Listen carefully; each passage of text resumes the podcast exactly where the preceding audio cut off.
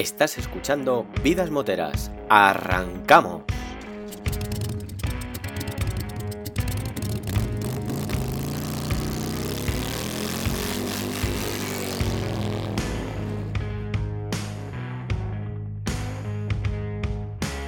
Bienvenidos al podcast para los aficionados al mundo de las dos ruedas. Yo soy Luis. Yo soy Rafa y este programa es una parada obligatoria, un oasis, un punto de encuentro para todo tipo de moteros, donde descubriremos la fascinante vida motera de nuestros invitados. Hoy en Vidas Moteras tenemos con nosotros a una representación de la asociación Bikers por la ELA. Charlamos con su presidente Israel y con Miguel, miembro honorífico, que nos contarán de primera mano los detalles de esta asociación, de su razón de ser, objetivos e iniciativas para lograrlos Hoy con nosotros Israel y Miguel de Bikers por la ELA. Hola Israel, muchas gracias por venir. Vamos, a, vamos a ponerte voz. Eh, hola Israel. Buenas tardes, gracias por la invitación.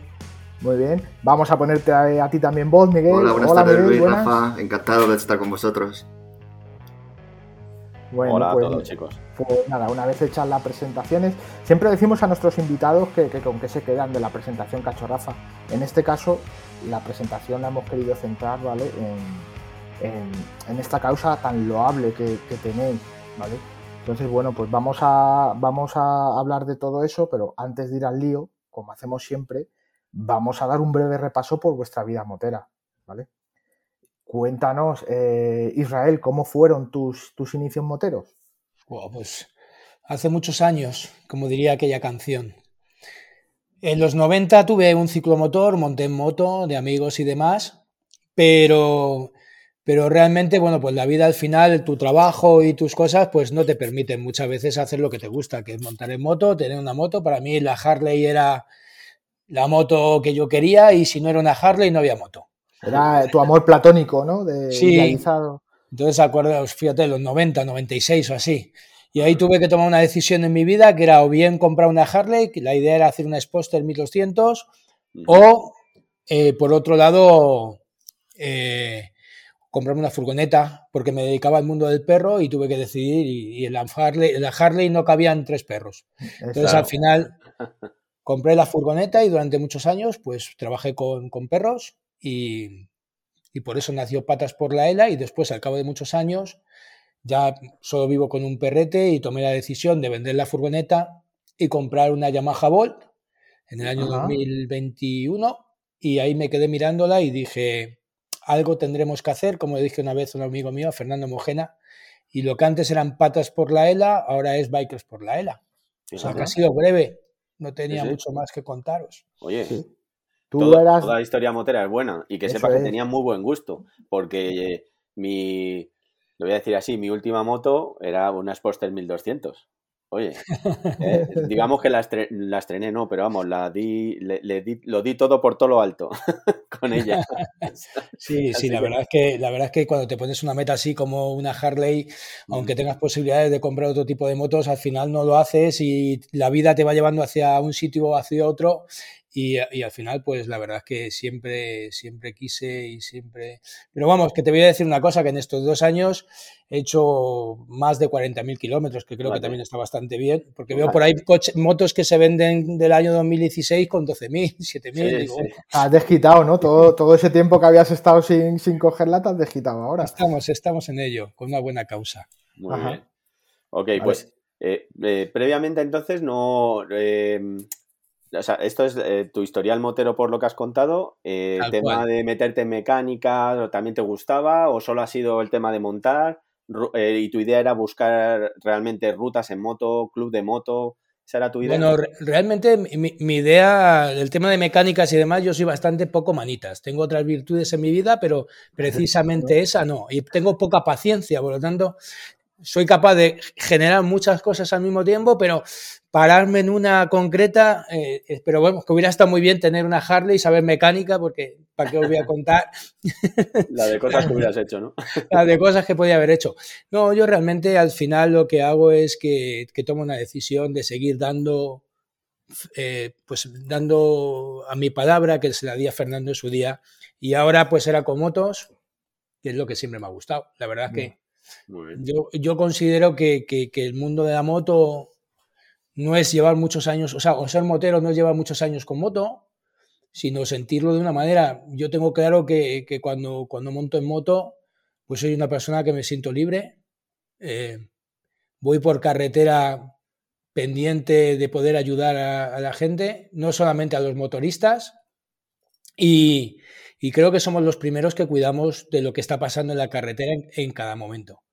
Entonces, pues bueno, al final yo creo que, que, el mundo de la moto pues puede ayudar a hacer muchas cositas. El tema de clubs y demás, pues bueno, pues yo soy de barrio y al final, pues yo creo que a todos nos ha tirado conocer la vida y de motoclubs a niveles internacionales y demás. Y bueno, pues hoy en día la verdad es que tenemos relación con muchos motoclubs, que tenemos buena relación con ellos. Y lo que pasó de, de ser algo que leías o veías en un sitio, pues hoy tomas cerveza o café con ellos y hablas de cosas tan interesantes como dar visibilidad a una enfermedad como es esta la ELA. a vivirlo en primera persona, ¿no? sí. Desde el respeto se puede ir a todos los sitios con todo el mundo. Sí, eso no hay duda, eso no hay duda. Y, y tú, Miguel, ¿cómo fueron tus primeros, tus primeros inicios moteros? ¿O cómo han sido tus inicios moteros, mejor dicho? A ver, yo durante vida, la verdad, he montado poco en moto. Teníamos en, allí en la sierra, en Burgos de Ávila, una moto que la usábamos todos para ir a comprar. Luego, una vez en Ibiza, alquilé una de cross y bueno, yo soy más bien ciclista, pero bueno, me considero ahora motero a raíz de conocer a bikers por la ELA, porque me llevan en sus rutas con, de, diferentes formas. Eh, Miguel, ¿cuál fue la primera ruta que hiciste tú con bikers por la ELA? A ver, la primera ruta que hice con bikers por la ELA no fue precisamente con bikers por la ELA, pero ah, sí la promovieron ellos, ¿vale? Eh, yo hago, ruta. Sí, hago vacaciones en Tarragona y le pregunté que si había alguien de Biker por la ELA, pues yo todavía no sabía muy bien en qué provincias estaba Biker por la ELA. Sé que estaba en algunas, pero no sabía si en Tarragona había o no. Y me dijo que no, que allí no había nadie, pero que había un grupo motero que, ellos, que él conocía, que se llama Mangas Verdes, que son cuatro, me parece, eran cuatro en aquel momento. Y, nada, me apunté con ellos pues, a tomar unas cervezas, un café, un, un domingo por la mañana. Y me presenté allí y se presentaron 13 grupos moteros con uunas 80 minutos de Tarragona. Y, bueno, eh, pues fue una experiencia increíble, increíble. Lloré, de no sé, no sé qué decirte. me pusieron en un trike o trique, no sé cómo se llama, y me llevaron a hacer una ruta y luego estuvimos tomando todos algo allí en un polígono. Y eso, eh, eso me, atrapó, de verdad, de verdad. Y luego ya he hecho... es que engancha, claro. ¿cómo, no va a enganchar eso? Sí, sí, fue una experiencia. Y de hecho tengo amistad con varios grupos moteros de, por allí, de Tarragona. Yo siempre digo una cosa, ¿eh? que o sea, os reivindico mucho en algún, o sea, dentro del portal este que utilizamos, que es el podcast, siempre suelto alguna frasecita del tipo, para que se den cuenta que los moteros, que muchas veces, joder, que todavía igual que lo de los tatuajes, lo de que siga habiendo como encasillamientos eh, que yo considero absurdos sobre cierta, ciertos colectivos, me da igual en este caso cuál sea, pues que los moteros, que si somos unos locos, que tal, que no sé qué. Bueno, habrá como en todo, en botica, como todo en botica, ¿no? Se dice. Pues, eh, pero yo es que lo que más conozco son eh, moteros que en la mayoría de los casos son comprometidos, que tienen un, un sentimiento de hermandad y de ayuda hacia en este caso, bueno, no solo a los demás moteros, sino a más gente. Y se, yo creo que se pone poco en valor y poco y se dice poco. Pero bueno, que hay quede. Cuando fui a Tarragona, a, ver, yo eh, no, conocía el mundo de las motos y me sorprendió eso, eh, eh, la unión que había entre ellos y el respeto, dentro de que son todos gente muy diferente, de, de política, de todo, bueno, pues, pues se unieron para recibirme a mí, un madrileño, en Cataluña. O sea, no sé si me entienden, no habrá enfermos de... claro, en Cataluña. y justo voy yo de Madrid. Y nada, les daba igual, o sea, me trataron genial. Pues eh, lo vuelvo a poner por delante. Para que sigas eh, cundiendo el ejemplo y que se pierdan ya estas, estos encasillamientos. Estos tópicos, ¿no? Sí, sí, sí. sí, sí. Muy bien. ¿Cómo en, Sí, bueno, iba a preguntar a Israel.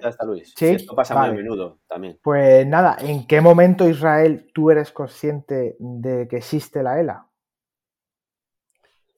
Bueno, es muy divertido lo que te ha contado Miguel, porque realmente, permíteme que te diga primero cómo fue eso. Miguel iba a tomarse una cerveza con unos amigos, que le dije, he quedado con unos amigos para que te tomes una cervecita y tal allí. Y me dijo, ah, vale, pues guay, ya me vas contando.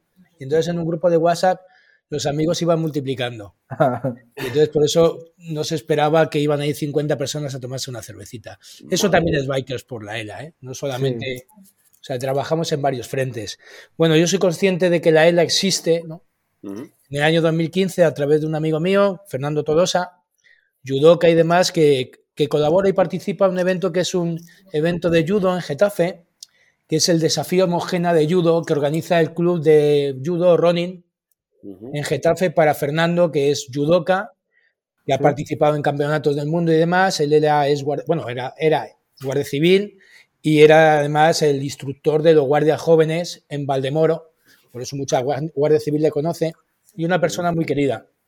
Entonces yo conozco la ELA a través de, claro, le hablo a Fernando y digo, bueno, ¿y esto que estás haciendo qué es? Me lo cuenta y entonces yo hacía, como ya os he dicho antes, el mundo del perro, hacía un evento que se llamaba Un Día de Perros y lo que hicimos fue fusionar, bueno, conocí a Fernando en otro evento y Fernando, el muy cabroncete, que me lo puedo permitir ciertas licencias, eh, me dijo que él no era importante y entonces me presentó a otras personas que él decía que eran importantes. Entre ellos a Pepe Tarriza, con el que organizamos y empezamos todo esto, y a Araceli y a otra gente que ya, ya no están con nosotros, ya son libres de, lo que es la ELA, ¿vale?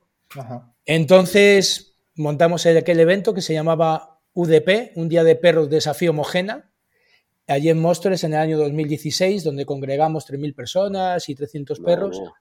Y ahí empecé a tener una relación, fui a ver a Araceli, su marido Salvador me empezó a contar lo que era la ELA, y entonces ese día me di cuenta que había ido a hacer mi parte solidaria, o sea que todo el mundo tiene, y de repente me habían contado una realidad que iba mucho más allá que esto que te estoy contando, de solidaridad, ¿no? Porque yo creo que la solidaridad es puntual. Y por eso digo que yo creo que soy una persona, tanto por mi trabajo, por mi forma de ser y demás, socialmente comprometido, que yo creo que ya es otra cosa. yo creo que la solidaridad está muy bien, se necesita mucha gente solidaria, que normalmente suele ser en momentos puntuales, cada uno como le pica, se arrasca, entenderme por lo que yo lo quiero decir, pero luego tiene que haber personas realmente comprometidas socialmente para poder hacer posible que existan movimientos sociales como Bikers por la ELA, otros muchos que hay, eventos, etcétera. Porque si nosotros somos solidarios, ¿quién, ¿qué es el que compra una papeleta? Entonces ellos son los solidarios y nosotros somos las personas socialmente comprometidas. Aquel día conocí a Pepe Tarriza, conocí a Araceli y desde entonces di mi palabra y bueno, pues ya os digo que si metéis patas por la ELA en Google, veréis que hay conferencias, congresos, carreras y entonces pues poco a poco me tardé un año en decir esclerosis lateral amiotrófica. Un año, ¿eh? No sabía pronunciarla. Porque siempre me salía, estamos luchando con el alma, que es lo mismo que ELA, que decía Fernando Mojena, y entonces yo siempre me salía, cuando me preguntaban, decía, estamos luchando, digo, no, no, espera, que no sé cómo se dice lo otro. es, verdad, un año, ¿eh? os parecerá mentira. Pero, pero ahí me fui informando porque por narices y organizaba conferencias donde venían doctores que hoy conoce Miguel, y tratan a Miguel y demás en la universidad, pues bueno, pues pusimos en marcha el programa Patas por la ELA, que hoy es un programa de psicología asistida con animales en Adela, donde Miguel, Marcos y demás están participando en él, gracias a que lo pusimos en marcha en su día Nerea, Pepe Terriz y yo, te estoy hablando en el año 2017 o una cosa así. Y gracias a eso, pues mira, yo hoy conozco a Miguel, conozco a Marcos y a otras personas que hoy están en Bikers por la ELA. O sea que como ves, patas por la ELA y bikers por la ELA van de la mano.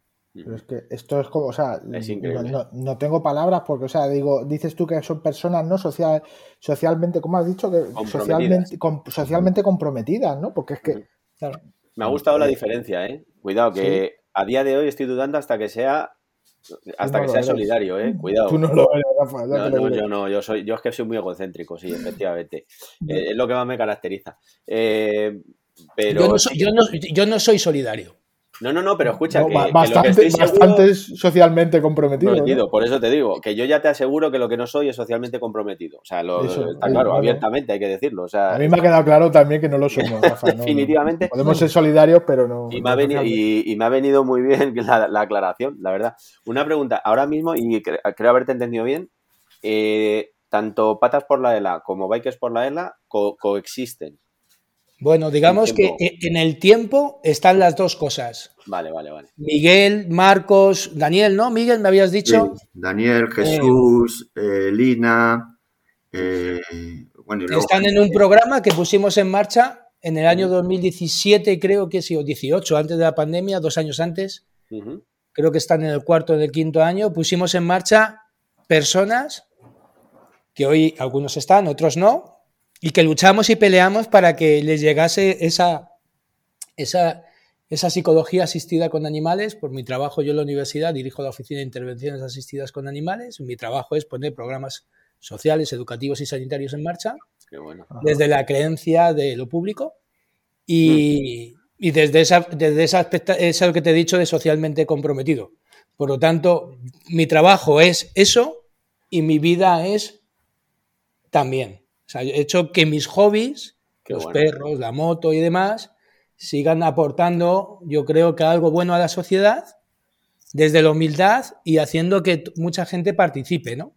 Con mis errores, mis luces, mis sombras, mi todo en la vida, porque todos tenemos así. Entonces, ahora mismo coexisten los dos, sí.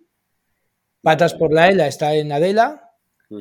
Miguel participa en esa terapia, entre otros. Y Bikers por la ELA, pues ya lo veis que va trabajando poco a poco, día a día, y, bueno, pues, ahí está. A Bikers volveremos un poquito más adelante, porque también, o sea, para, para que nos contéis, sin duda, con todo detalle, porque bueno, nosotros hemos investigado lo que hemos podido, pero de vuestra mano no, va a ser igual. mejor que vosotros? está claro. Y pues Miguel, ¿tú en qué momento eres consciente de que existe la ELA? Sé que es una pregunta un poco... Sí. No, es una, pregunta muy fácil, a ver, de toda mi vida. Porque yo tengo ELA genética, ¿vale? Que, tengo un gen mutado que, lo comparto hereditariamente con mi familia. De mi abuela, que se supone que murió de ELA, no se sabe, pero una enfermedad muy parecida, que seguramente era de ELA. Mi madre murió de ELA y yo tengo ELA y posiblemente pueda transmitirla a mis hijos. Claro. Eso todavía no está, no lo tienes. No, eso todavía no lo sé, pero tienen un 50% de posibilidades de tenerlo. Bueno, pues si no, si, no, si no te importa, creemos que eres la persona más autorizada para contarnos a todos qué es la ELA. ¿Qué es la ELA? Y si no te importa hacerlo. No, no, no, todo lo contrario, para que lo conozca el mayor número de gente posible. A ver, la ELA es una enfermedad neurodegenerativa que ataca a las neuronas motoras, no se sabe por qué, las neuronas motoras se van muriendo, entonces no mandan información a los músculos de los movimientos involuntarios, al no mandar información a los músculos, los músculos se van debilitando hasta que ya no tienen ningún movimiento. O sea, al final los enfermos de ELA pierden todo movimiento de todos los músculos de su cuerpo, eh, de andar, de, coger las manos, el habla, comer, respirar. Al final solo le quedan los ojos. Y la conciencia es una enfermedad que la conciencia no la pierdes en ningún momento, si eres consciente de todo momento de lo que te pasa. Y a través de los ojos al final te puedes comunicar y es lo único que te queda. te queda.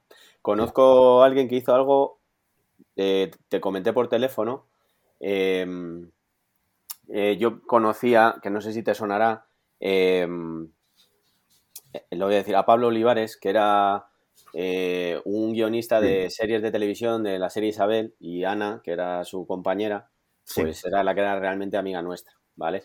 Y Pablo Olivares estuvo al final terminando guiones con los ojos, efectivamente, porque tuvo la suerte de poder contar con un sistema que le permitía todavía escribir. Luego terminó su hermano, eh, terminó las últimas, eh, los últimos capítulos a donde él no llegó. Y, bueno, pues Quiero decir que. Por, poner una imagen que a lo mejor tengamos todos más cercana, ¿no? Stephen Hawking era, eh, tenía, tenía ELA, ¿no? Sí. Igual es una cara conocida, ¿no? Que todos podemos. Sí, y ahora hay otra muy conocida, Juan Carlos Unzué. Ajá. Cierto. Y, otra muy conocida, Miguel. Y, como Miguel, la mayoría de, la gente. Porque... claro, que, evidentemente la, mayoría de la gente. Hacemos lo que podemos. Claro.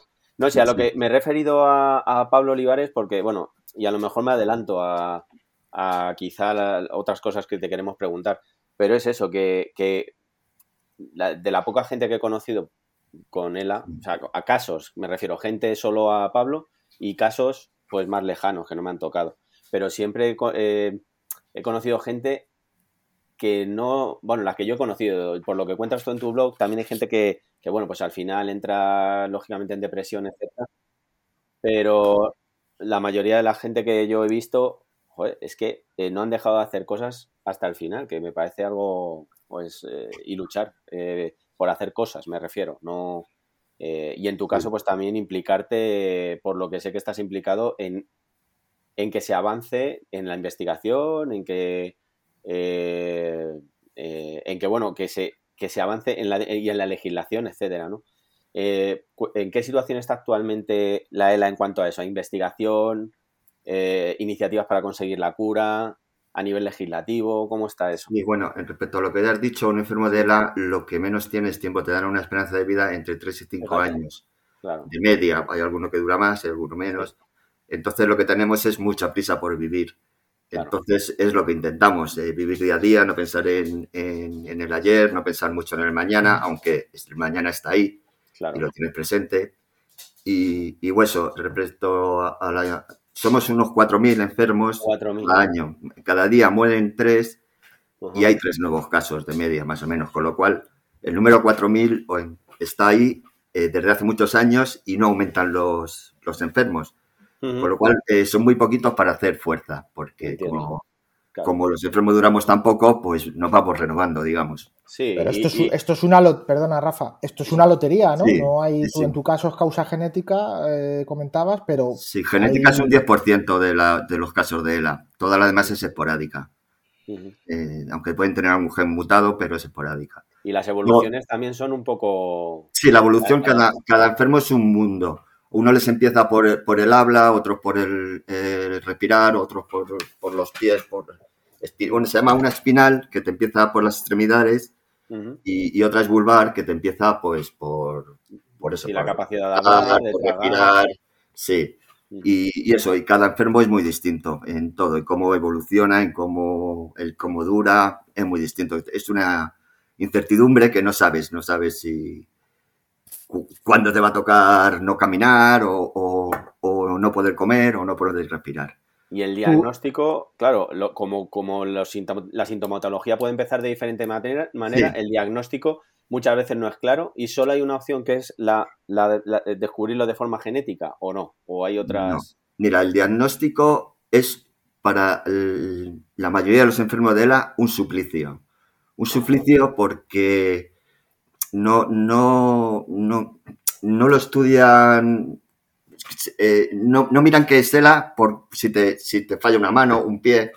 A mucha gente le operan de la espalda, de la mano, de no sé qué, tardan uno o dos años en diagnosticarle. Tú imagínate, en, si tienes una esperanza de vida entre tres y cinco años y te tardan dos años en diagnosticarte, pues pierdes, eh, como digo yo, lo mejor de, de tu vida de ELA yo tuve mucha suerte porque, a ver, dentro de la desgracia que es genética que afecta a mi familia, yo en cuanto vi que me fallaban las manos y el pie, yo ya sospeché que era él y fui al hospital diciendo que tenía ELA. En cinco días me lo diagnosticaron. Esto no es común. Esto no es normal. Entonces, bueno, yo como ahora soy muy positivo y busco la positividad de todo, pues bueno, por lo menos esos años no tengo la incertidumbre de qué tengo, ¿no? ¿Qué enfermedad tengo? ¿Qué será? ¿Qué, que eso... Claro, has ganado mucho tiempo, has ganado mucho tiempo. Claro, es una pérdida de tiempo. Entonces, yo lo he asumido antes y he intentado eh, pues reenforcar y vivir esa vida que me queda de la, más, de la mejor forma posible. Entonces intento disfrutar, intento vivir la vida, hacer muchas cosas y, eso es un tiempo que los enfermos pierden. De hecho, Miguel, tú tienes tu propio blog en el que cuentas tu experiencia, ¿no? Sí, sí, voy contando. Se, llama mi, eh, mividaconela.com y voy contando un poco cómo he vivido el diagnóstico y todo. Mi, vida con, perdona, mi vida con era con ela.com o mi aventura con ela. Mi aventura, eso, perdona, mi aventura con ela.com. Joder. Sí. Nada, Sí, sí. bueno, ahí estamos para echar ahí un capote lo que se pueda. Mi aventura con ela.com, lo volvemos a decir, ¿vale? Y tú ahí das un poco un repaso a, lo que es tu vida, ¿no? Sí, tanto, bueno, cuento vida con ela y vida antes de la era también. Antes de la era también, claro. sí. Luego, sobre la investigación que me has preguntado, pues bueno, la verdad, a ver, eh, yo creo que ahora hay bastante investigación, estamos en un buen momento, están investigando en muchos en muchos eh, moléculas para, para intentar parar la ELA. De momento no han encontrado ninguna, pero hay muchos, bastantes avances, ¿vale? Eh, se necesitaría más dinero, está claro, cuanto más dinero se meta, eh, antes se descubre. y, eso, pero que tampoco somos muchos enfermos como para hacer ensayos clínicos. Les cuesta a los a los a, los, hospitales encontrar, a los laboratorios, a los hospitales encontrar gente.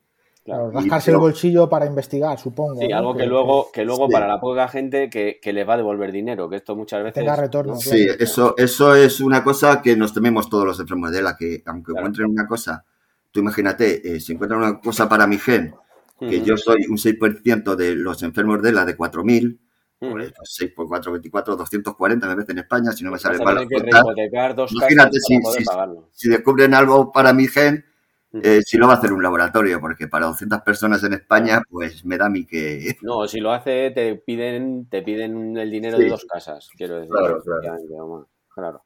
Y luego, si me permites, eh, la problemática que tenemos es que esta enfermedad es para ricos. Eh, lo digo porque, mira, yo he tenido que adaptar el baño, he tenido que comprarme un coche, he tenido que comprar una silla de ruedas. Hay cosas que sí, que me lo financian un poco, no me lo pagan entero, pero vale. Pero llega un momento en el que te tienen que hacer una traqueotomía, si no, no puedes seguir viviendo. Entonces, el mismo médico te pregunta si tienes dinero para, pagarte la enfermedad después de la traqueotomía. ¿Por qué? Porque tú tienes que montar un hospital en tu casa. No, eso sí que no te lo paga nadie. No te lo paga nadie. Nadie. Tienes que contratar entre dos y cuatro cuidadores aparte de tu familia. Madre mía. Eh, ¿Eso cuánto cuesta? Unos 2.000 euros cada uno, que no es mucho. Sí. Tres o por dos, cuatro mil o seis mil euros al mes. Al mes. Eh, Imposible. Eso solo lo pueden, yo que sé, un 5% de los enfermos de ELA. El otro 95% lo que hace es pedir la, eutanasia. La eutanasia directamente. Claro, porque o arruinas a tu familia o, eso, o la eutanasia. No tienes otra, otra opción. Madre mía. Y entonces, eh, también quería decir que hay una ley ELA que está parada en el Congreso eso te iba a preguntar, porque lo hemos visto. Pues no, no, no, no, no, Si es que te, iba a preguntar porque hemos visto, eh, y de hecho es uno de los lemas que, también ponéis vosotros y los hashtags que estáis intentando que se compartan. Sí. Pero que no, gracias por sacarlo tú, te lo iba a preguntar de todas maneras, es que no he sido capaz de entender qué es eso del desbloqueo de la ley ELA. Sí, el, hashtag es eh, ya, mañana no, hoy. Hoy. ¿Vale? Y, y eso, eh, la ley ELA es una ley que, desde el diagnóstico ya te no tienen, eh, pretende que te den, pues no tengas que perderte en papeleos y todo, que te reconozca la incapacidad, la discapacidad, el grado, todo, que sea rápido, porque, todo, porque no tenemos tiempo para hacer esas cosas. Y luego, por otro lado, pues eso, que se que nos financien eh, esa hospitalización, porque a todos los españoles cuando se ponen malos se van al hospital y les atienden cueste lo que cueste. Correcto. Nosotros no, nosotros nos quedamos en casa, atendidos por nuestra familia, eh, la vida en manos de nuestros cuidadores, con la atención que es para nuestros cuidadores una crisis que te puedas ahogar y, que te puedas morir. A ver, en manos de ellos.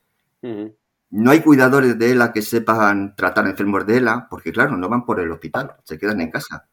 Pues que eso por parte del Estado también es poco, o sea, es poco socialmente comprometido, ¿no? Muy poco socialmente comprometido. No, nos están obligando a morirnos. A ver, es, así, obligándonos a morirnos. si, me, permitís un segundo, yo es que creo que la sociedad en general es poco socialmente comprometida. Correcto. Por lo tanto, si la sociedad en general es poco socialmente comprometida, tenemos unos gobernantes que son poco socialmente comprometidos. No, pedimos o no exigimos, el, porque esto, esto supongo que es un poco como todo, ¿no? Que cuando tú estás malo dices, ay, qué bien estaba bien, y no valoras cuando estás bien. Y, nosotros, y, me lo permito por lo que hago, ¿no?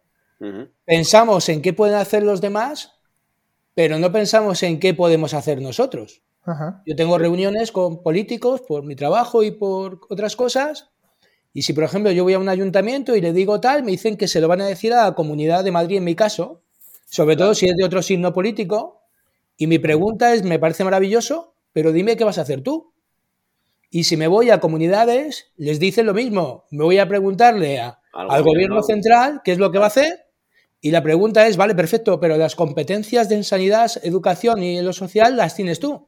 Dime qué vas, a hacer tú. Aparte de ir al otro a decirle lo que le tengas que decir. Pero ahora dime qué vas a hacer tú. Si eso lo aplicamos al ciudadano, a nosotros, la pregunta es, ¿qué vamos a hacer nosotros? Y yo no hablo ya solamente en el caso de la ELA.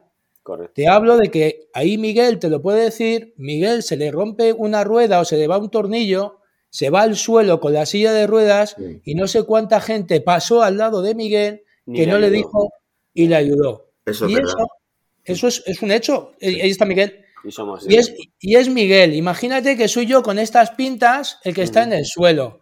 Me puedo morir y quedarme ahí tranquilamente porque van a pensar que o estoy drogado o que estoy bebido y el caso lo tenemos en no hace mucho tiempo, creo que fue en Francia, que estuvo más de 24 horas la persona muerta en la calle. Entonces la pregunta es, ¿por qué tenemos que pensar siempre en qué pueden hacer los demás y quizás no pararnos y no pararnos, como estáis haciendo vosotros, en qué podemos hacer nosotros. Porque la suma de todos nosotros cambia el mundo. Y me diréis, es una utopía, es no, no, Es, no es una utopía.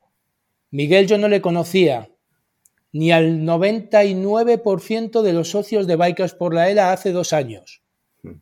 Menos a uno, a Pablo, bueno, a Pablo, a Pepe, y ya está, el resto no.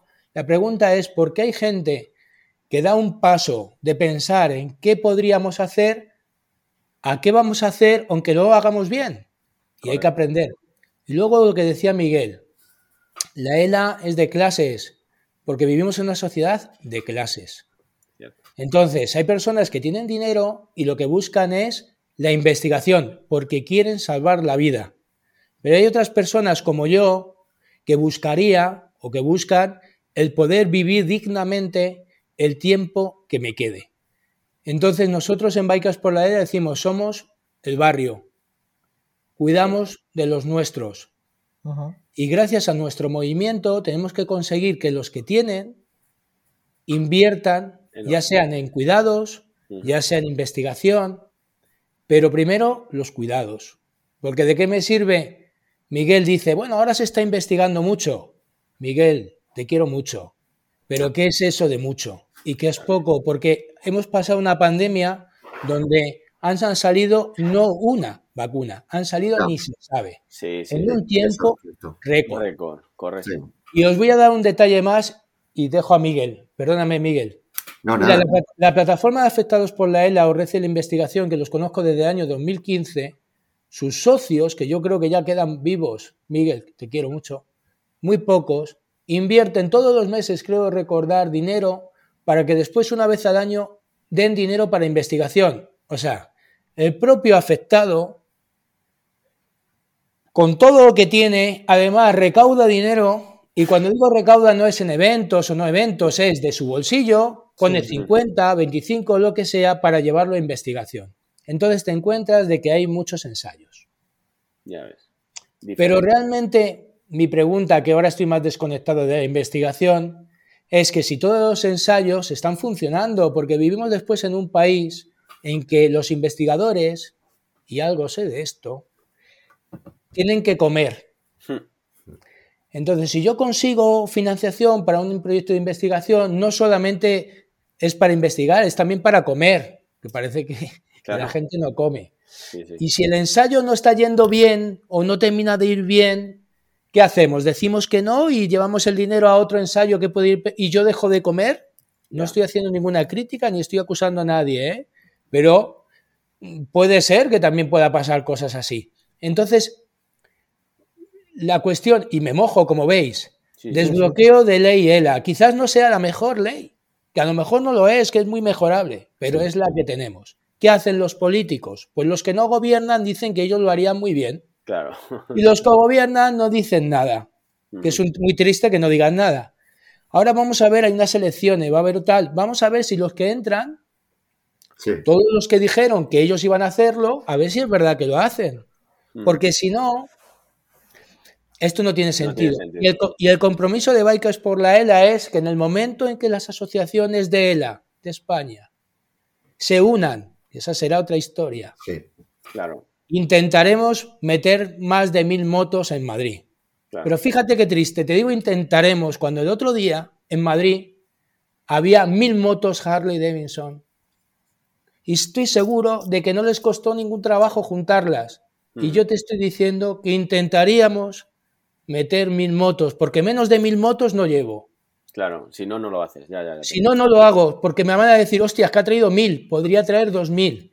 Y luego solamente va a haber un mensaje claro y diremos los que estamos trabajando en esto quién va a hablar, porque no queremos que se nos politice. Claro. Porque esto no es política, bueno, todo es política, pero esto no es una cuestión de colores. Esto es una cuestión de compromiso social. No, yo creo que tendría que haber a alguien hablar alguien afectado por la ELA, ni más ni menos, que menos. O asociación o lo que sea. Fíjate, mira, somos un, ELA. Somos un país, y me mojo mucho, ¿eh? Después caigo mal a la gente. Somos un país que somos capaces de salir miles de personas a manifestarnos porque el fútbol o porque no sé qué, o porque ha bajado un equipo a segunda, o porque no sé cuánto, o por no sé qué tontería muchas veces. Sí. Y cuando llega un compañero nuestro el otro día, que ahora no recuerdo su nombre, para reivindicar unos cuidados, ahí en Burgos, tú lo explicarás mejor, Miguel, ah, fueron seis personas. Y cuando te hablo de seis, no te digo un, dato simbólico, no, no, seis. Los puedes contar en la foto. Entre ellos, entre ellos un Bikers por la ELA. Si no, serían cinco.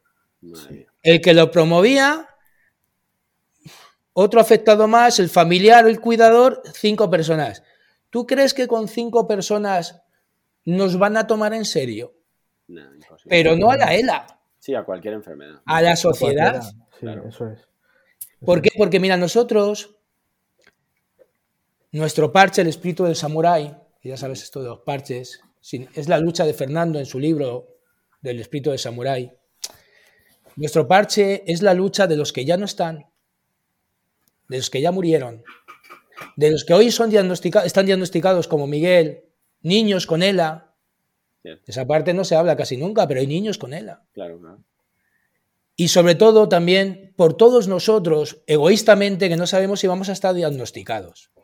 Esa es la lucha que nosotros tenemos y eso es lo que significa el espíritu del samurái. es que reclamamos muy poco, aunque solo sea por lo egoísta de decir, por si me tocase a mí, yo creo que es que todos deberíamos salir Mira, a la Luis, calle si mañana prohíben, si mañana prohíben el partido de no sé qué con no sé cuánto, salen a la calle X miles de personas con banderas de todo tipo de colores para reivindicar pues que es que se ha suspendido el fútbol o yo qué sé. Cuando tú quieres, el cáncer todavía, como le toca a más gente, mueve más gente, es una cuestión de porcentajes. Claro. Pero realmente si tú estás comprometido, me refiero con contigo mismo o con tu familia, si yo no te estoy hablando ni con Miguel, ni conmigo, ni con Marcos, ni con nadie. Ni con nadie. Te hablo de que cuando te enteras de que alguien dice voy a salir a la calle porque necesito tener una vida digna, saldría con él. Pero no porque sea solidario, no porque sea socialmente comprometido, sino porque soy egoísta. Si conseguimos que esa persona esté bien, posiblemente mañana yo, si me pasa algo, voy a generar un movimiento social que la gente va a salir.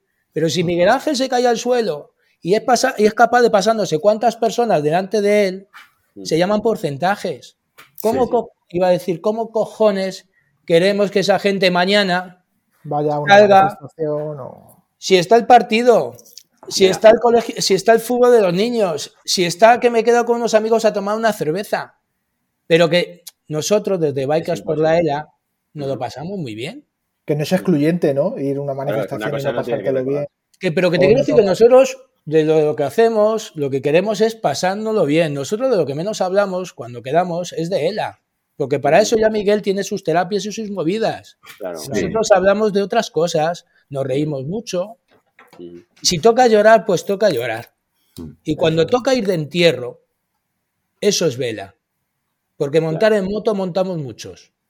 Pero no se nos reconoce por montar en moto, se nos reconoce porque a las malas o a las buenas estaremos ahí. Y perdóname que haya sido así, que te lo cuente así, pero realmente al final lo que hay que mover es conciencia. Eso es. Y da igual el puñetero partido político al que votes. Voy a, poner un ejemplo de egoísmo puro que es el mío. Y lo siento, lo voy a decir así, Luis, lo siento, tengo que hablar. No... Habla, habla. habla, Es, tu, programa, ¿no?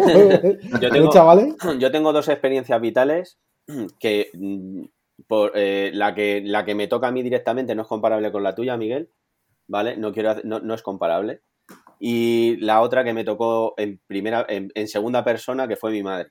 Mi madre le diagnosticaron un tumor cerebral glioblastoma multiforme que después de haber estado leyendo sobre la ELA, pues básicamente tuvo los mismos síntomas, porque mi madre lo que tuvo fue una degeneración, una eh, neurodegeneración eh, hasta sus últimas consecuencias. Empezó con problemas motores y acabó eh, pues en la casa, nosotros, yo dejé de trabajar, nos organizamos en casa para cuidarla 24 horas al día. Con grúa, pusimos grúas, camas, camas eh, eh, de esto, joder, ¿cómo se dice? pues camas eléctricas, con grúa, silla de ruedas, colchón antiescaras, hicimos toda la inversión que pudimos y estuvimos ahí hasta su último día. El último día, ¿cuál fue? El que nos dio miedo a nosotros mismos, el que por un atragantamiento se quedara en casa y la llevamos a cuidados paliativos. O sea, le hicimos todos los cuidados paliativos hasta que dejó de tragar. Y a partir de ahí, pues ya, pues lo, último fue sedación en un hospital, ¿vale? Eh, ¿a qué, por, qué voy a decir esto? No por compararme, sino al contrario. Eh, cuando estaba, yo no hice absolutamente nada por, por intentar que ese, esa enfermedad que tiene mi madre, que de momento tampoco tiene cura, quiero decir, al que le diagnostican un glioblastoma multiforme en el cerebro, le dicen que eso en 100% que se va al hoyo y ya está. Eh, no, no, no he hecho nada por ello y cuando mi madre pues ya se fue de este mundo, eh, tuve un momento idealista en el que egoístamente empecé a pensar en vivir mi vida por si acaso, ¿no? Es decir, que no sabemos que nos viene mañana, pero no he tenido ninguna iniciativa más. A mayores, yo tenía un accidente muy grave de moto hace ocho años que hace muy poco que fue mi aniversario, mi octavo aniversario, en el que, bueno, fue, yo lo voy a contar ahora aquí por primera vez, yo tuve un accidente de moto en el que me remato en el suelo con un atropello de un tráiler, o sea, a mí me atropella un tráiler y me fracturé de todo, yo me fracturé tres vértebras que sigo con ellas fracturadas a nivel dorsal, me reconstruyeron cara, me rompí hombro, tengo una pierna izquierda inservible y, bueno, eh, más cosas que se me han quedado, pero bien, o sea, yo llevo una vida normal. Pero a lo que voy, sigo, fíjate cómo es la sociedad, ¿eh? ya esto voy, y el individuo que sigo dormido.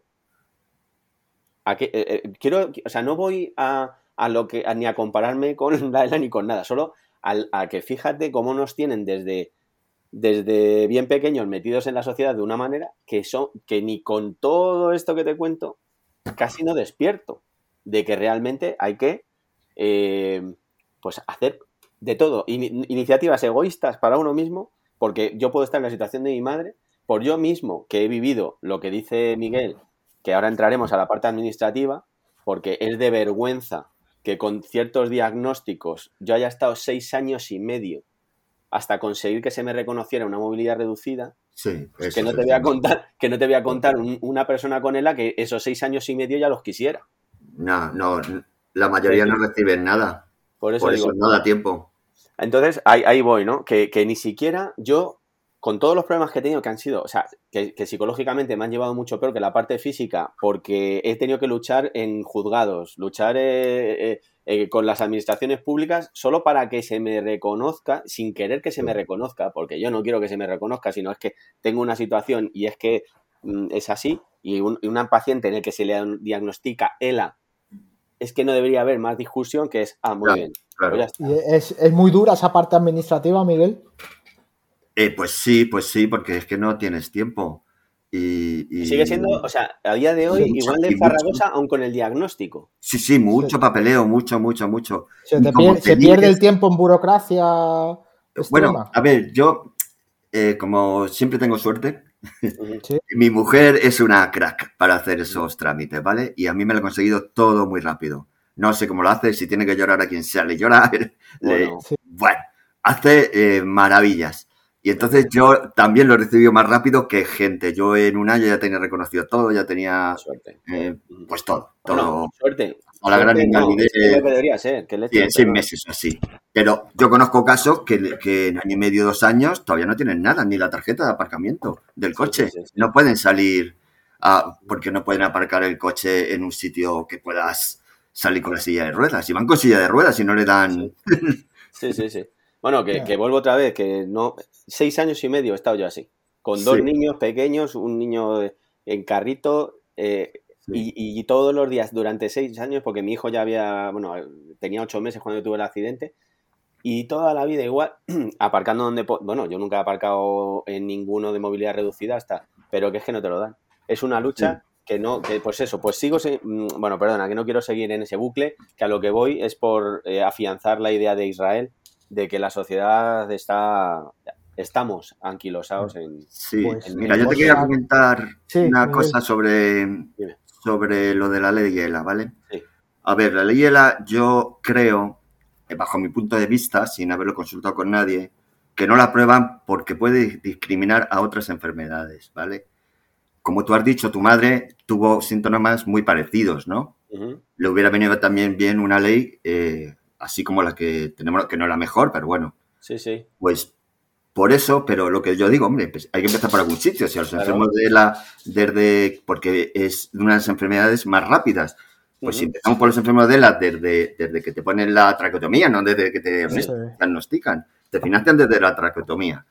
Pues bueno, pues, pero si hay otros enfermos que, que tienen las mismas necesidades, pues joder, habrá que darle lo mismo también que no hay que decir, sí, yo que... Como los enfermos de la discriminan a los demás, no lo hacemos para ninguno.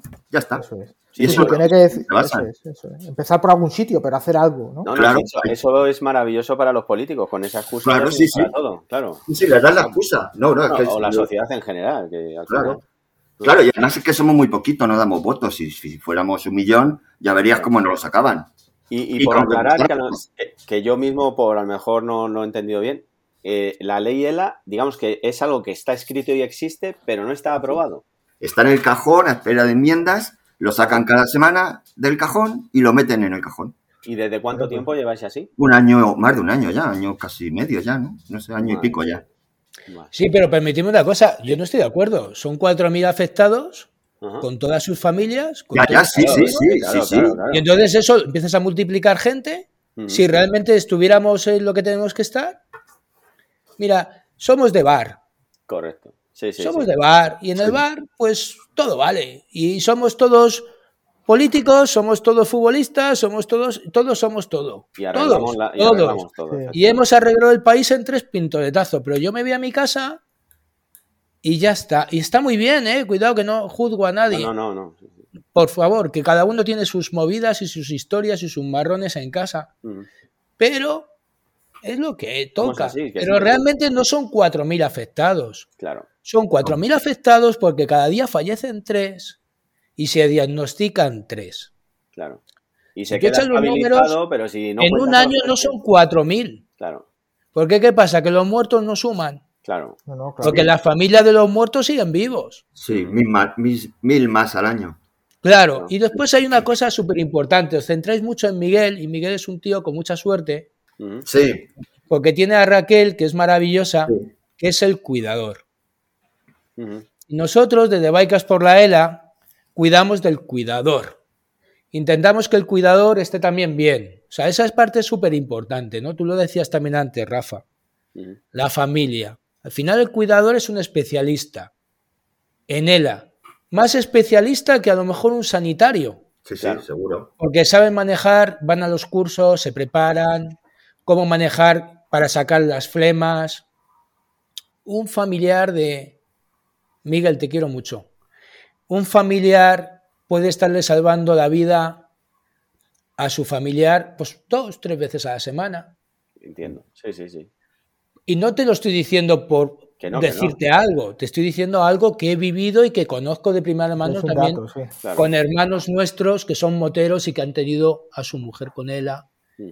Y te dicen que duermen una media de dos horas diarias, han tenido que dejar su trabajo para dedicarse 24 horas a la persona. Miguel te dice, nos queda la eutanasia y menos mal, en mi caso y en mi opinión, sí, sí.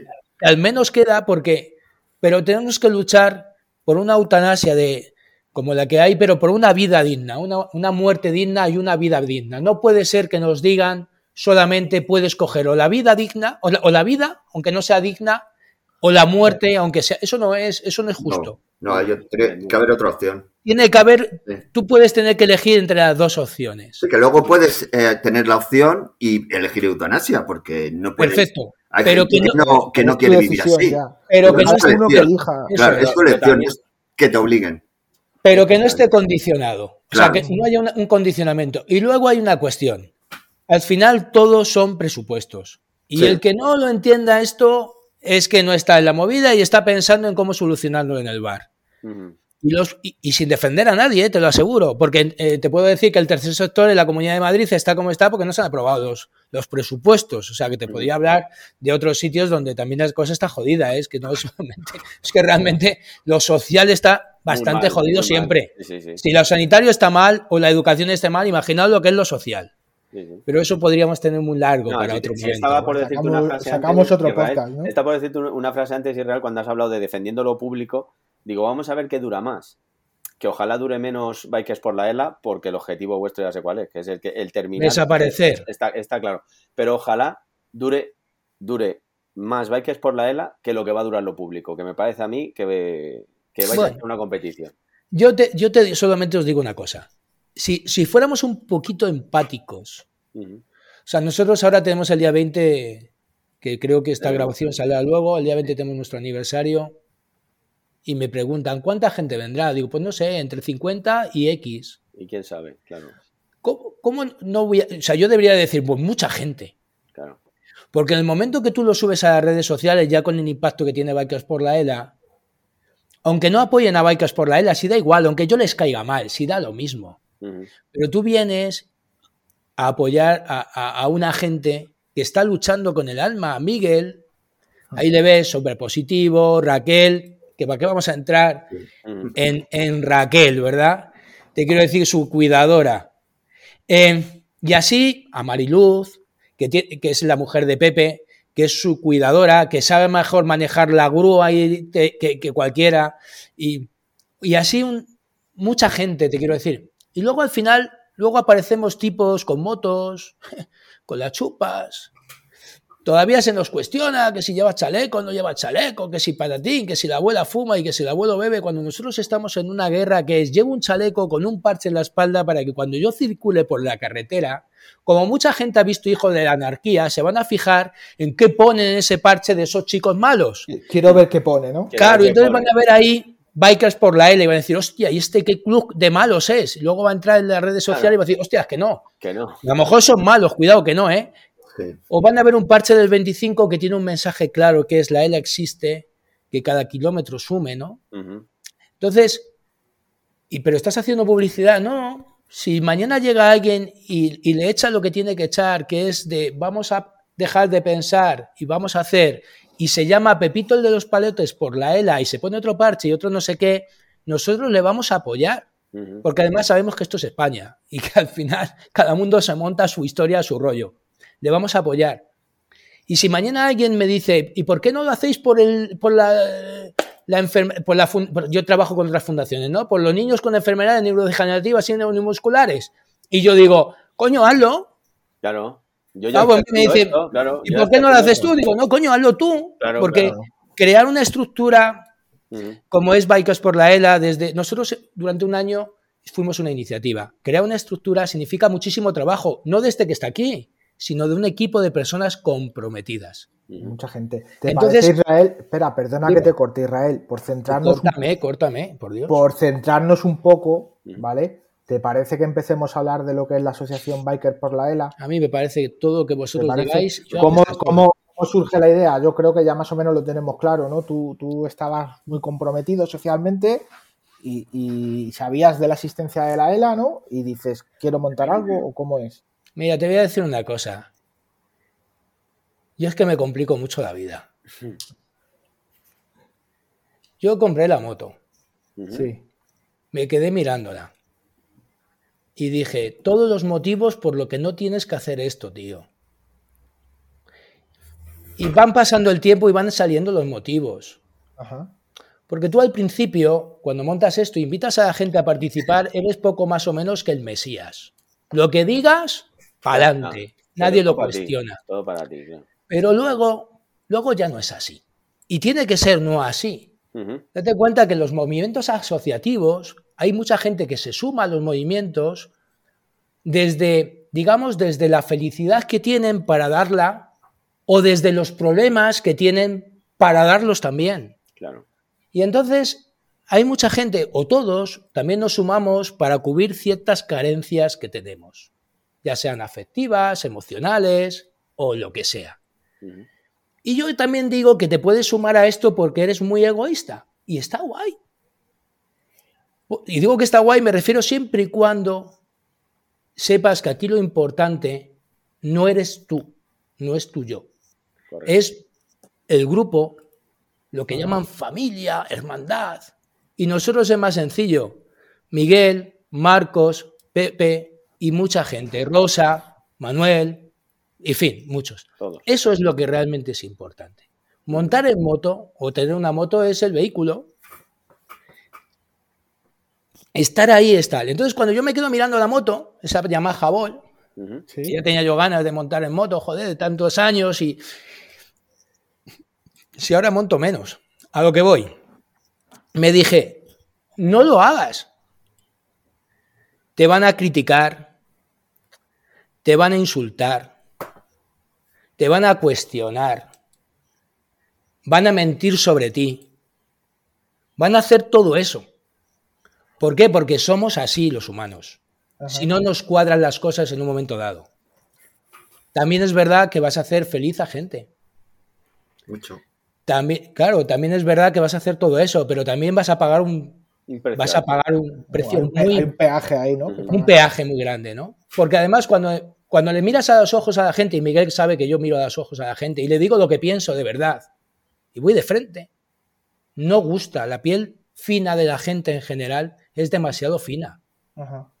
Cuando realmente deberíamos de tener un poquito más de piel gorda, porque muchas veces eh, nuestro estado de ánimo, por el trabajo, por lo personal, por todo, no es el más adecuado y hay veces que el estrés, la presión, el no sé qué, y cosas que tú crees que son tan obvias que los demás no lo ven tan obvio, y tú me decís, decirle, joder, macho, es que se cae por su propio peso, pues no se lo dices, pero a lo mejor te comportas más seco, más rudo, más, eh, ¿sabes? y, se han olvidado ya de cómo llegaron a esto. Pero luego, todo eso, te estoy diciendo sin fumarme nada, ni beberme nada mientras que miraba la moto. Y Miguel sabe que esto ha pasado y pasará y seguirá pasando y pasarán los años y la gente vendrá y la gente se irá. Claro. Pero yo di mi palabra. Y yo un día le dije a Fernando Mojena en su casa, cuando me contó toda esta película, le dije, algo tendremos que hacer. Y en ese algo estamos. Aunque Miriam, su mujer, ya me dijo, Irra, tú ya cumpliste tu palabra más que todo. Pero en ese algo estamos, en ese algo tenemos que hacer. Y entonces esto se llama Bikers por la ELA porque compré una moto. Si hubiese sido un patinete, se hubiera llamado patinetes por, la ELA. Y si no hubiese sido lo que sea, la cuestión es que las motos están guay. Ya hace mucho ruido. Además, nos ven así con pintas macarrillas y demás, y es como que les llama más la atención. Y, no sé. Buen reclamo, buen reclamo, ¿no? Sí, es un buen reclamo. la pena es que hemos llegado en un momento de la vida de que la gasolina está muy cara, ¿no? Ya. y claro, luego se crea una asociación, ¿no? Y claro, tú, la gente dice, no, pero claro, entonces, ¿qué pasa? Que la gasolina, y digo, escucha, que es que yo tengo un sueldo que tengo. Claro. O sea, yo no sé, o sea, si te estoy hablando de cuarenta y tantos mil kilómetros, ya sabes que eso son ruedas, también son revisiones o no sé qué es, más la gasolina. A mí me han llegado a decir que si por cada kilómetro le ponía un euro. Digo, siempre también, le pongo 40.000 euros también. Dime algo más, ¿no? ¿Y por qué no los pagas tú los kilómetros, no? Entonces, cuando tú además llegas y dices, oye, pues mira, también la asociación se crea para poder tener ese soporte económico, para poder ir a hacer visitas fuera de Madrid. Nosotros hemos viajado. Pues ya eso no te, no te creas que a la gente le gusta, porque te dice, ah, o sea que al final es para pagaros la gasolina.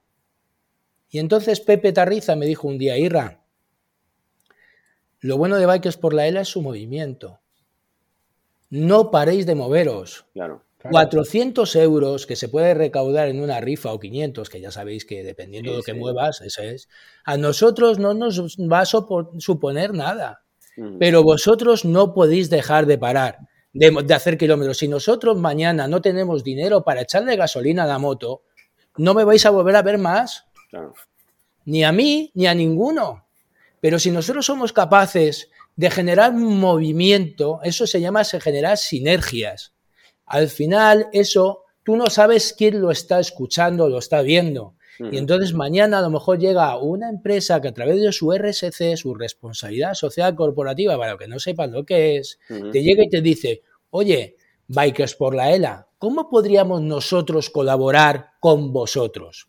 Y entonces ahí ya se despliega un abanico que puede ser X, puede ser desde dinero para investigación, desde dinero para asistencia, desde dinero para poder seguir. Nosotros no montamos los eventos para recaudar dinero.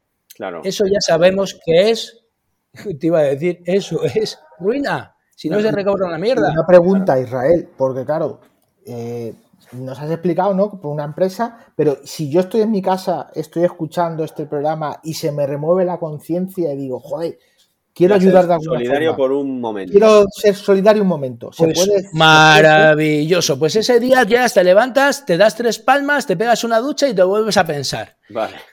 te quiero decir.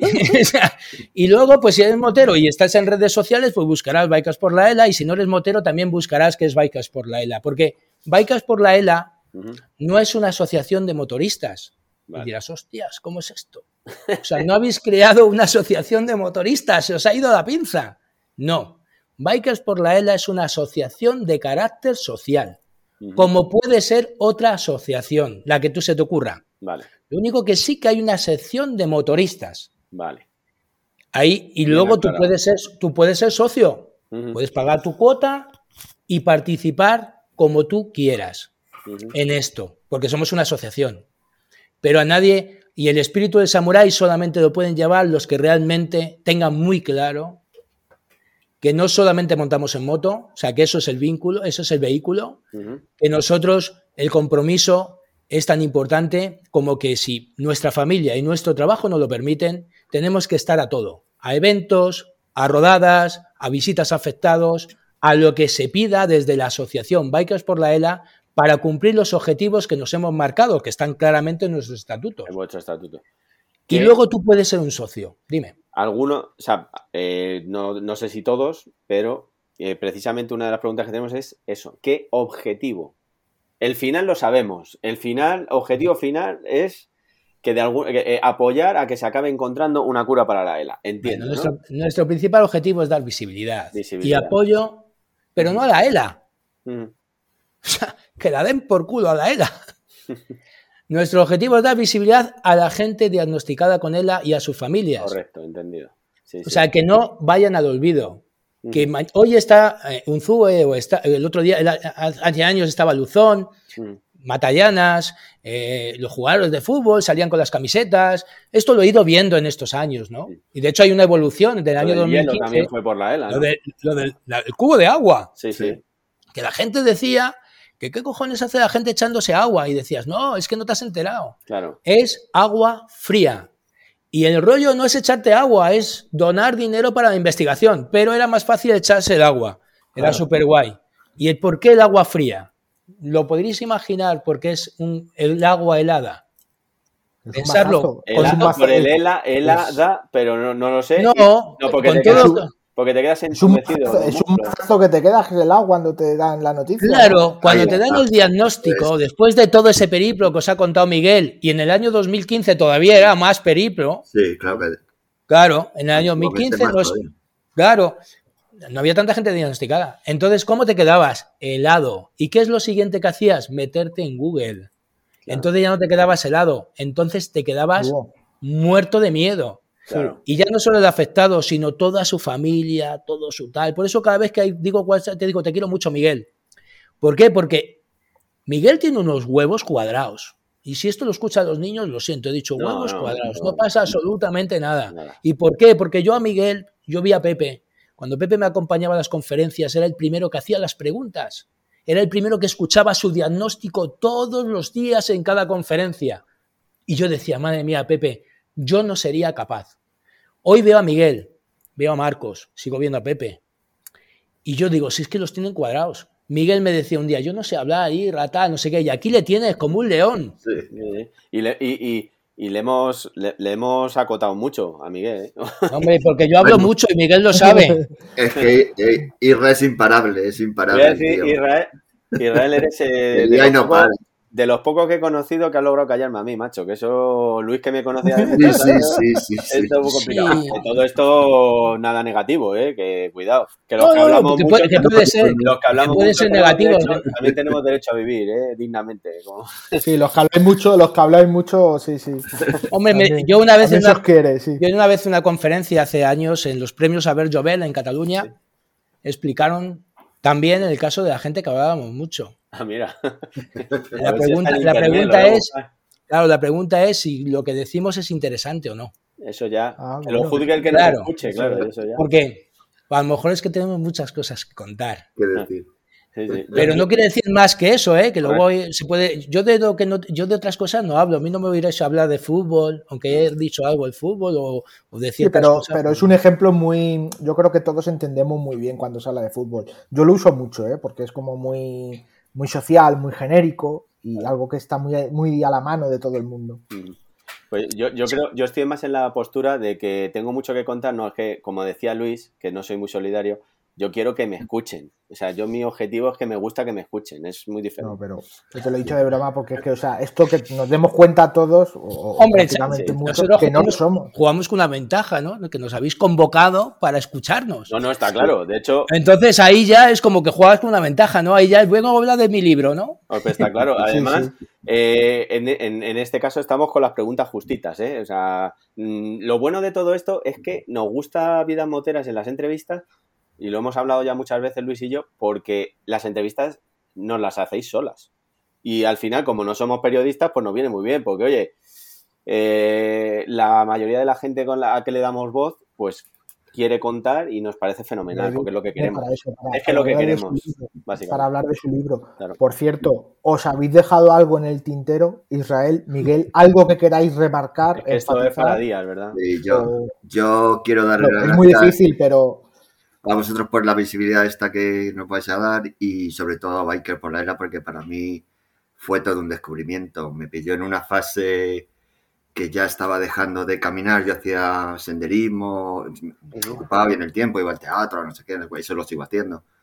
Pero ya lo de salir fin de semana a andar, pues claro, con silla de ruedas el campo no está adaptado a silla de ruedas, no está la ciudad como nada, el campo. Y, un día apareció Israel en, la casa de campo, en una reunión de, los que vamos a, la terapia con Nata, que Nata es una perrilla, y con Nerea, y apareció este chico montado en su moto y nos empezó a contar, y a Marcos a mí se nos caía la baba diciendo, joder, qué bonito, que no sé qué, y la verdad que nos han llevado a sitios, he hecho cosas increíbles con ellos, eh, me he sentido uno de, un hermano más de ellos porque me llevan en la ruta, me montan en triques, me montan en descapotables, me ayudan en todo lo que puedo. Y me hacen olvidar la enfermedad durante un largo tiempo, que es lo más importante.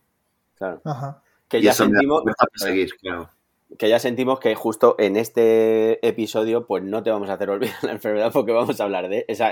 no, bueno, eh, a ver, a mí cuanto más se hable de la enfermedad, mejor. A ver, esto cuanto más se hable en todos lados, perfecto. No tengo ningún problema. Yo lo tengo muy asumido, sé lo que es, sé dónde va, sé dónde voy y sé cómo es. Y hay que hacerlo lo mejor posible, hay que vivir lo mejor posible.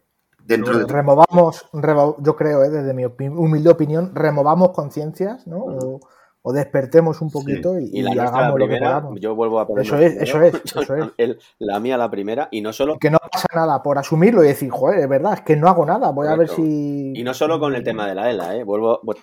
no, hay muchos temas sociales que no. que, no, que podrían ser de otra manera, si el mundo fuera de otra manera, claro. Eso es, eso es.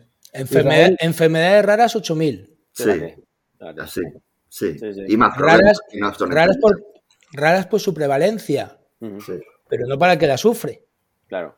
De rara no, tiene nada. No, no, no, no, está claro. De hecho, lo que dices se acaban haciendo mi mujer, mi mujer tiene dos enfermedades raras, o sea que ya fíjate. Sí, bueno, algo he leído también. Tres enfermedades raras, eh, eh, aquí estamos en, en este salón. Sí, sí, no, no, no, sí, que, que sepas que, le, claro, no, tampoco nos, que cuidado, que volvemos a lo mismo, que por hablar como si nos tiramos hasta mañana, ¿eh?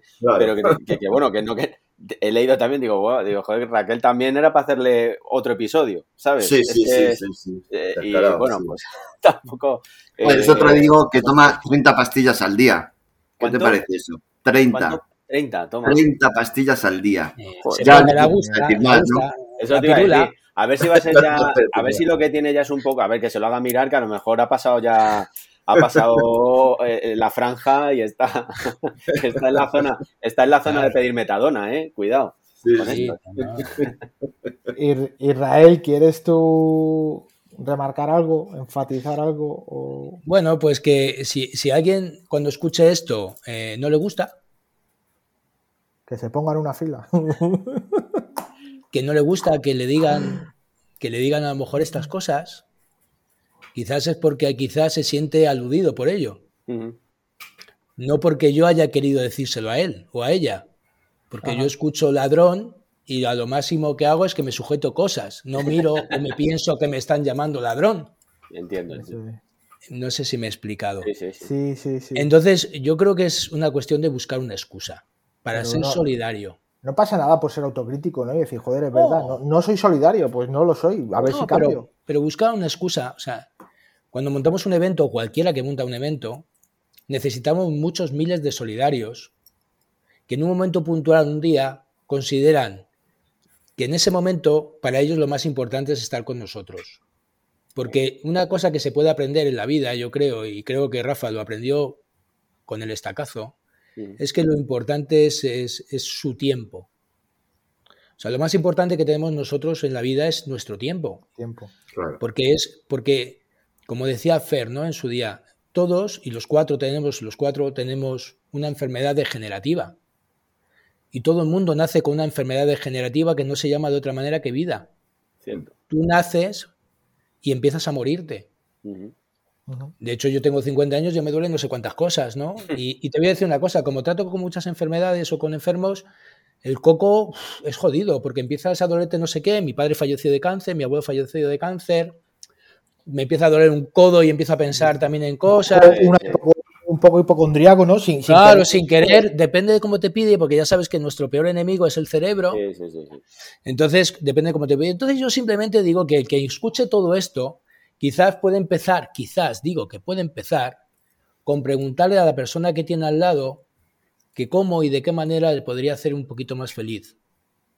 Y fíjate, si nosotros, eso que es una, parece una gilipollez, pero que no lo es, porque si toda persona que tienes al lado, que teóricamente es una persona que te importa, le preguntas hoy, dime cómo te podría hacer un poquito feliz.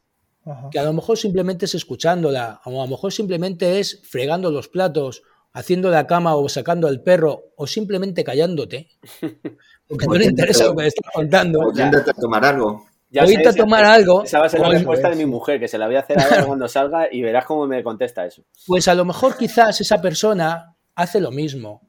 Y entonces quizás un día esa persona que, que por la persona que tiene al lado a la cual le interesa, le quiere, no sé qué, lo hace, quizás a una persona que no conoce de nada, absolutamente de nada.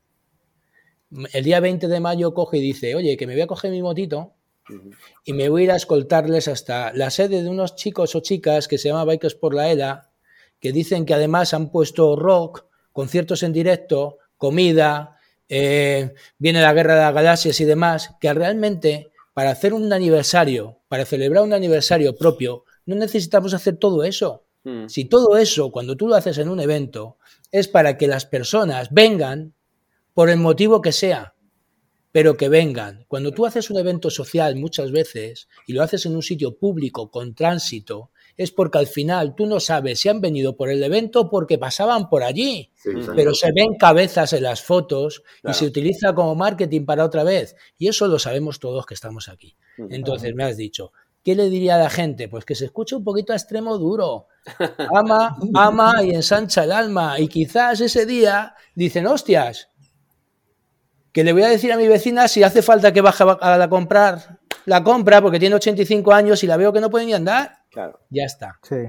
Bueno, yo que sepas que en eso, igual que te he dicho una cosa, he tenido muy buenas experiencias, ¿eh? Muy bien. Desde mi situación, ¿eh? Yo eh, he visto el lado muy amable de la gente, nunca, nunca el, malo y, la, ayuda que se me ha ofrecido siempre, siempre ha sido muy positiva. Que, eso por lo menos también ahí queda. Y, voy a hacerte una pregunta última con el tema, eh, aunque esto ya va a llegar tarde. Pero bueno, por lo menos me contesto a mí mismo mi duda, que es si, que no puedo confirmar todavía la asistencia, pero al día 20 ya quedó mal dentro de mi, de mi em, eh, removimiento de conciencia, ya voy, a, ya voy a ir mal, pero si uno no tiene moto o se tiene que desplazar solo en coche o no tiene la opción, eh, también puede ir, cómo podría ir o sí, ¿no? Que... Sí, tú coges el coche, te vas a la sede, que es la calle Coscojas. directo a la sede, ¿no? Te va directamente a la sede, que allí habrá unos chicos y chicas maravillosos trabajando para que te lo pases bien, donde te indicarán dónde pueden, puedes aparcar tu vehículo. y, y, entonces a partir de ese momento, pues podrás entrar y disfrutar gratuitamente, porque no es necesario pagar entrada, ni inscripción, ni nada. Yo veo que se organizan cosas, que si 15 euros, que si 20, que si 30, que no sé qué. Nosotros pues debemos de ser muy torpes o creemos que no va a venir nadie y encima si les cobramos por venir, pues pensamos, hostia, a ver si, a ver si no va a venir nadie, joder. Entonces, pues nosotros no, nosotros tenemos un par de grupos que vienen a tocar, de Punzones y de Time Blues. De Punzones eh, son socios de Bikers por la Era, de Time Blues son de la zona de la Sierra Oeste. Tendremos ahí en el mesón de Poppy el plato especial vela de, de moteros, que es el picapollo con pimientos haremos unos mojitos de verdad de los cubanos, no de los de echar la botellita, que ahora como ya todo se lo inventa para que no haya especialistas de nada, pues ya todo grises.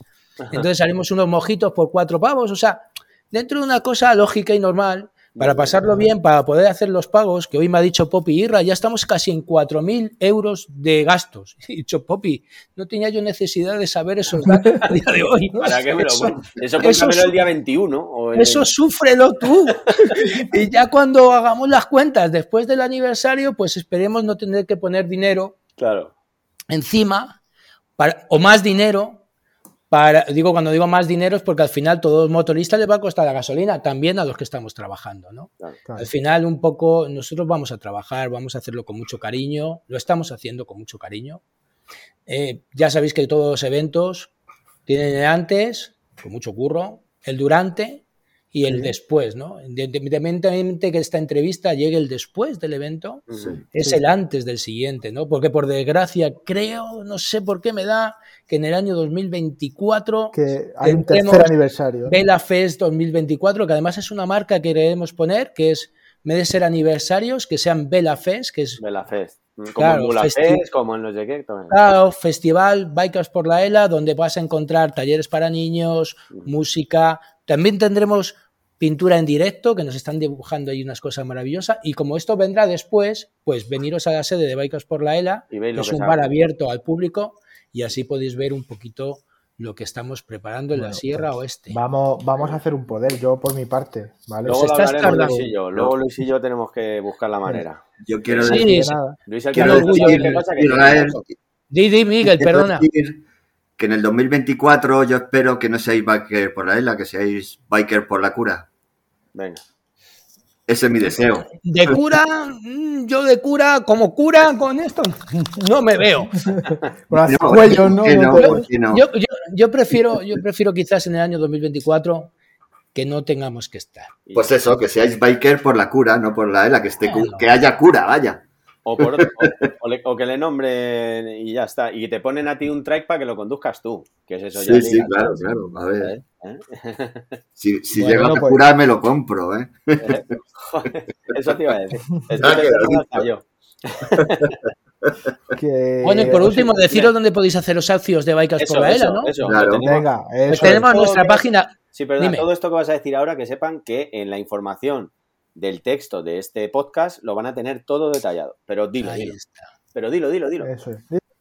Para ser socio de Bikers por la ELA solamente tienes que querer tener claro los objetivos de Bikers por la ELA y que vuestro dinero, el que pongas, que son 60 euros al año y os devolveremos entre 10 o 12 o 15, porque entre el carnet, que tendréis un carnet como socio, por supuesto, Bikers por la ELA se preocupa de sus socios durante todo el año. Intentaremos buscar también descuentos y estas cositas, ¿vale?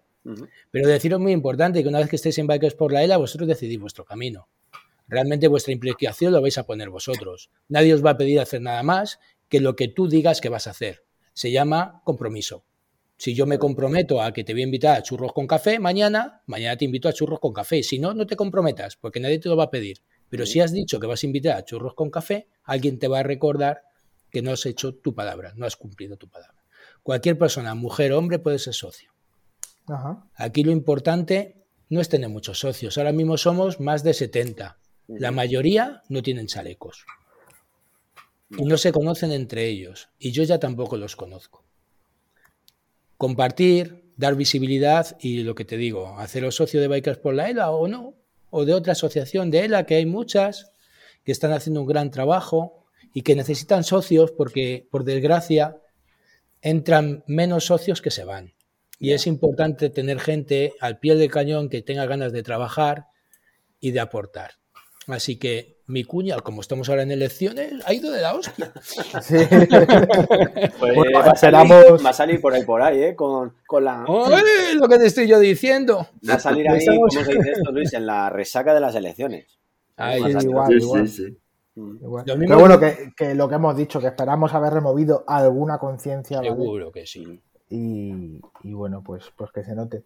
Eh, Rafa, ¿qué hacemos? Bueno, yo creo que eh, como hoy es un tema especial, seguimos. Tú, el mototest, vamos adelante. Yo el, mototest no lo hacía hoy. Claro, por eso que digo. Nos hablen, que nos hablen de algo más y ese tiempo pues lo gastamos porque, en algo por nada, sino porque, porque, también yo creo que hoy. Están aprobados los dos. Aparte de que estén aprobados en el mototest, que lo van a aprobar seguro, creo que este es un episodio totalmente diferente que también hace falta ¿eh? Eh, hacer cosas diferentes a lo que hacemos habitualmente y yo creo que no hay que dar, no hay que quitar ya más protagonismo del que ya con las cuñas que hemos metido nosotros ya hemos quitado. Entonces que se quede en lo alto pues eh, la asociación, no la ELA como ha dicho él, sino los afectados en todos sus sentidos por la ELA, tanto diagnosticados como familiares como cuidadores, como todos, y que, y que se quede eso ahí. Y, y el motor otro día. Que, oye, que nunca se sabe, que cogemos a Israel cualquier día con el juego que da y nos hace otros tres episodios. es que da igual. bueno, y a, y a, Miguel te quiero decir, pero bueno. Si queréis, si queréis podéis, podéis hasta no venir, lo hace solo. Sí, por eso digo, le damos. oye, pues mira. Sí, sí, vosotros reíros, pero desde la pandemia hay veces que muchos medios de comunicación te dicen, oye, me mandas un WhatsApp con lo que me quieras contar. Y tú le preparas el WhatsApp y se lo mandas. Bueno, pero en este caso no hace falta. Tú no hace falta ni que. O sea, tú no es que me mandes el WhatsApp, tú te haces, ya sabes la plataforma, yo te digo tal y te haces un. Este. si somos capaces de transmitir la energía, las ganas y demás que se tiene y el convencimiento, al final esto es una cuestión de convencimiento. Pues y voy a decir más, que sepáis que vamos a hacer dentro de nuestro nuestra capacidad, que todavía no es mucha, pero que también esperemos que eh, el, difundir este episodio y vuestro vuestro bueno vuestro vuestra, causa, y vuestra asociación eh, pues en todos los medios que tenemos y lo haremos como podamos. Y todo lo que esté a nuestro alcance. Y, bueno, ahora cuando colguemos os comentaré una cosa que no se me olvide, ¿vale? Por cierto, mira, una pregunta que hacemos en el Mototest, Israel. Sí. Dinos, aunque no estás aprobado, te lo damos por aprobado el Mototest, ¿vale? Eh, dinos a alguien a quien te gustaría escuchar en Vidas Moteras. Venga, va, pues os voy a proponer, si te parece bien, Miguel, que además Miguel Ángel os conoce, a una asociación de motoristas a nivel nacional que se llama PICA. Lo sabía que ibas a decir eso. Es una asociación que da visibilidad y sobre todo, y lo más importante, apoyo a través de psicólogos y demás al tema del bullying, a los niños y niñas que sufren bullying. Entonces, no sé si está muy bien explicado, pero yo creo que... Suficiente, ya que nos lo expliquen ellos. Eso es, eso es como has dicho, pica. Pica. P-I-C-A. Por una infancia sin abusos. Sin abuso. significan las siglas. Si queréis os puedo pasar el contacto. Eso te iba a decir, que bueno, ahora, lo privado de récord, si, o sea, fuera de micro, os pedimos luego siempre la, info, si no en otro momento por WhatsApp yo te lo pido. Esos, esos fueron unos de los que fueron a Tarragona a recibirme. Y en su aniversario, que ha sido hace un par de semanas, he ido yo allí al aniversario representando a Biker por la Era. ¿Y, qué tal? ¿Lo pasaste? Bien, genial, genial. Hubo mucha gente, muchas motos, mucho beber, conciertos, de todo. entre, las, entre las, pastis y beber, imagínate, se le puso el pelo verde, que no sé si te has dado cuenta. la verdad que me llevo muy bien con el presidente que se llama Alex y... Ten cuidado, Miguel. Ahora ha empezado aquí en Madrid también, eh, Pica Madrid, que está en... Bueno, pues...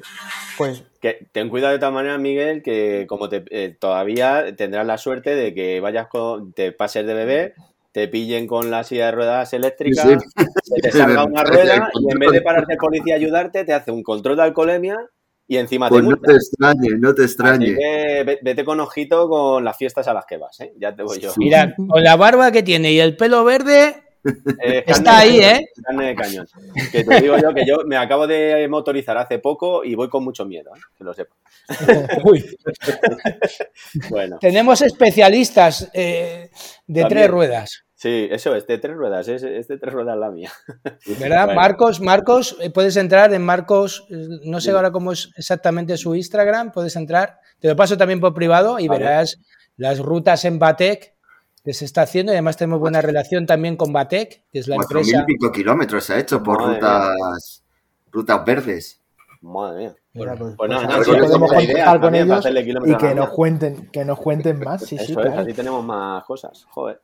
Bueno, chicos, que yo por mi parte deciros que un placer haber estado charlando con vosotros, que, al final un poquito de abrir los ojos eh, y ser consciente de la realidad de otras personas no nos viene mal a nadie. Y solo daros las gracias por haber compartido vuestro tiempo y la experiencia. Y Gracias a vosotros también por, por, por, eso, porque se hable de, de nuestra enfermedad. Muchas gracias. Que, que igual, eh, como no, está, no, no, la tenemos tan, tan cerca como vosotros, pues tenemos mucho desconocimiento y quizá pues eh, no hemos sabido llevar la entrevista a, quizá todo lo bien que podría haber salido, pero bueno, eh, esperamos que hayáis estado, que hayáis contado, os haya quedado lo suficientemente, lo suficientemente a gusto eh, con algo. Sí, para mí perfecto. Y, ya está, ¿vale? Tan a gusto. Y mil gracias, sin más. Pues eso, de eso se trata, de charlar un buen rato y enterarnos de cositas que aunque a veces no nos gusten tanto, pero están ahí, ¿no? Y, y no podemos dar la espalda o mirar a otro lado. No. Así que nada, muchas gracias a nuestros oyentes que hayan aguantado aquí hasta el final escuchándonos y como siempre recordarles que si esto el contenido les gusta, pues que se suscriban, que nos sigan en redes sociales, nuestra página web vidasmoteras.com y que muchas gracias por estar ahí a todos. Un saludo hasta el próximo programa. Que cada kilómetro sume. Que cada kilómetro sume. Y estamos luchando con el alma. Eso es. Y, que igual que os tenéis que suscribir y seguirnos en todas las plataformas de podcast que nos podéis escuchar, no dudéis también en pasar por Bikes por la ELA, que está muy facilito de encontrar en internet. Y socios, todos los que pinchéis, a hacerse socios todos los que podáis. ¿Vale? Eh, gracias a todos y como digo siempre, Vs y ráfagas para todos.